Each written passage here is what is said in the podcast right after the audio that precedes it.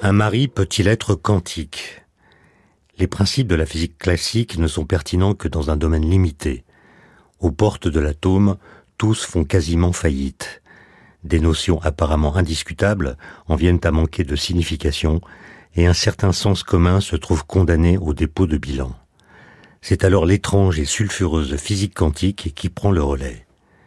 Comment rendre compte de ces lois? Comment raconter le comportement des particules qui est si bizarre qu'on ne voit pas très bien comment on pourrait le traduire dans le langage ordinaire?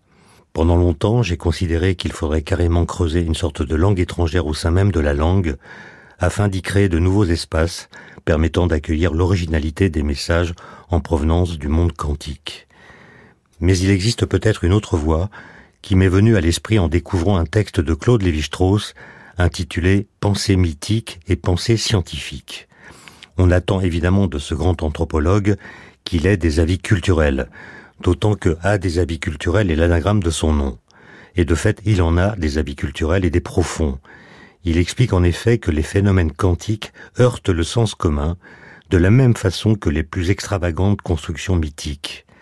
Et il avance que le monde qu'essaient de décrire les physiciens serait une sorte d'équivalent de ce que nos lointains ancêtres concevaient comme un monde surnaturel où tout se passe autrement que dans le monde ordinaire. Pour essayer de se figurer ce monde surnaturel, les peuples sans écriture inventaient des mythes. Il est piquant de constater, écrit Claude Lévi-Strauss, que, ce faisant, il préfigurait parfois les fables qu'imaginent aujourd'hui les physiciens quand ils tentent de mettre à notre portée le résultat de leurs recherches. Exemple. Presque tout le monde a entendu parler de la fameuse expérience dite des fentes de Jung, qui montre qu'un électron semble pouvoir suivre plusieurs trajectoires en même temps, au contraire des objets macroscopiques qui nous entourent. Eh bien, Claude Lévi-Strauss a trouvé un mythe qui, pense-t-il, mettait déjà en scène cette situation. Il s'agit d'un mythe des Indiens Sénéca, l'une des cinq nations composant la Confédération iroquoise. Ce mythe comprend un curieux épisode. Une femme qui a épousé le fils d'une puissante sorcière le suit jusqu'au village de celle-ci. Claude de Vistros écrit Le mari marchait en tête quand ils arrivèrent à un point où le sentier se divisait en deux pistes, formant une sorte d'anneau allongé qui se refermait au loin. À sa grande surprise, la femme vit son mari se dédoubler et l'un des deux corps suivre la première piste, l'autre la seconde. Elle en fut stupéfiée et ne savait plus quelle voie elle devait emprunter. Heureusement, elle choisit celle de droite et constata bientôt que les deux pistes se rejoignaient et qu'à cet endroit les deux corps de son mari avaient à nouveau fusionné.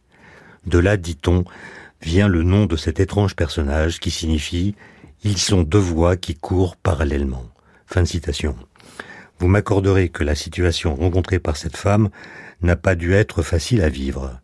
D'abord parce que lorsque votre moitié se coupe en deux, vous ne pouvez plus dire qu'elle est tout à fait votre moitié. Ensuite parce que vous vous retrouvez soudain bigame à l'insu de votre plein gré.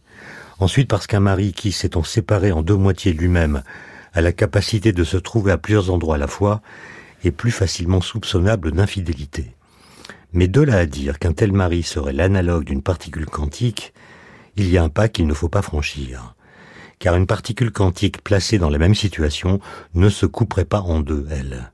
Elle suivrait les deux chemins à la fois, tout en restant elle-même, et c'est bien sûr cela qui est fascinant. La devise du monde quantique est en effet quand la vie te mène à un embranchement, prends-le, pour parler comme le grand joueur de baseball que fut Yogi Berra. Je vous laisse réfléchir là-dessus, en veillant s'il vous plaît à respecter la paix des ménages.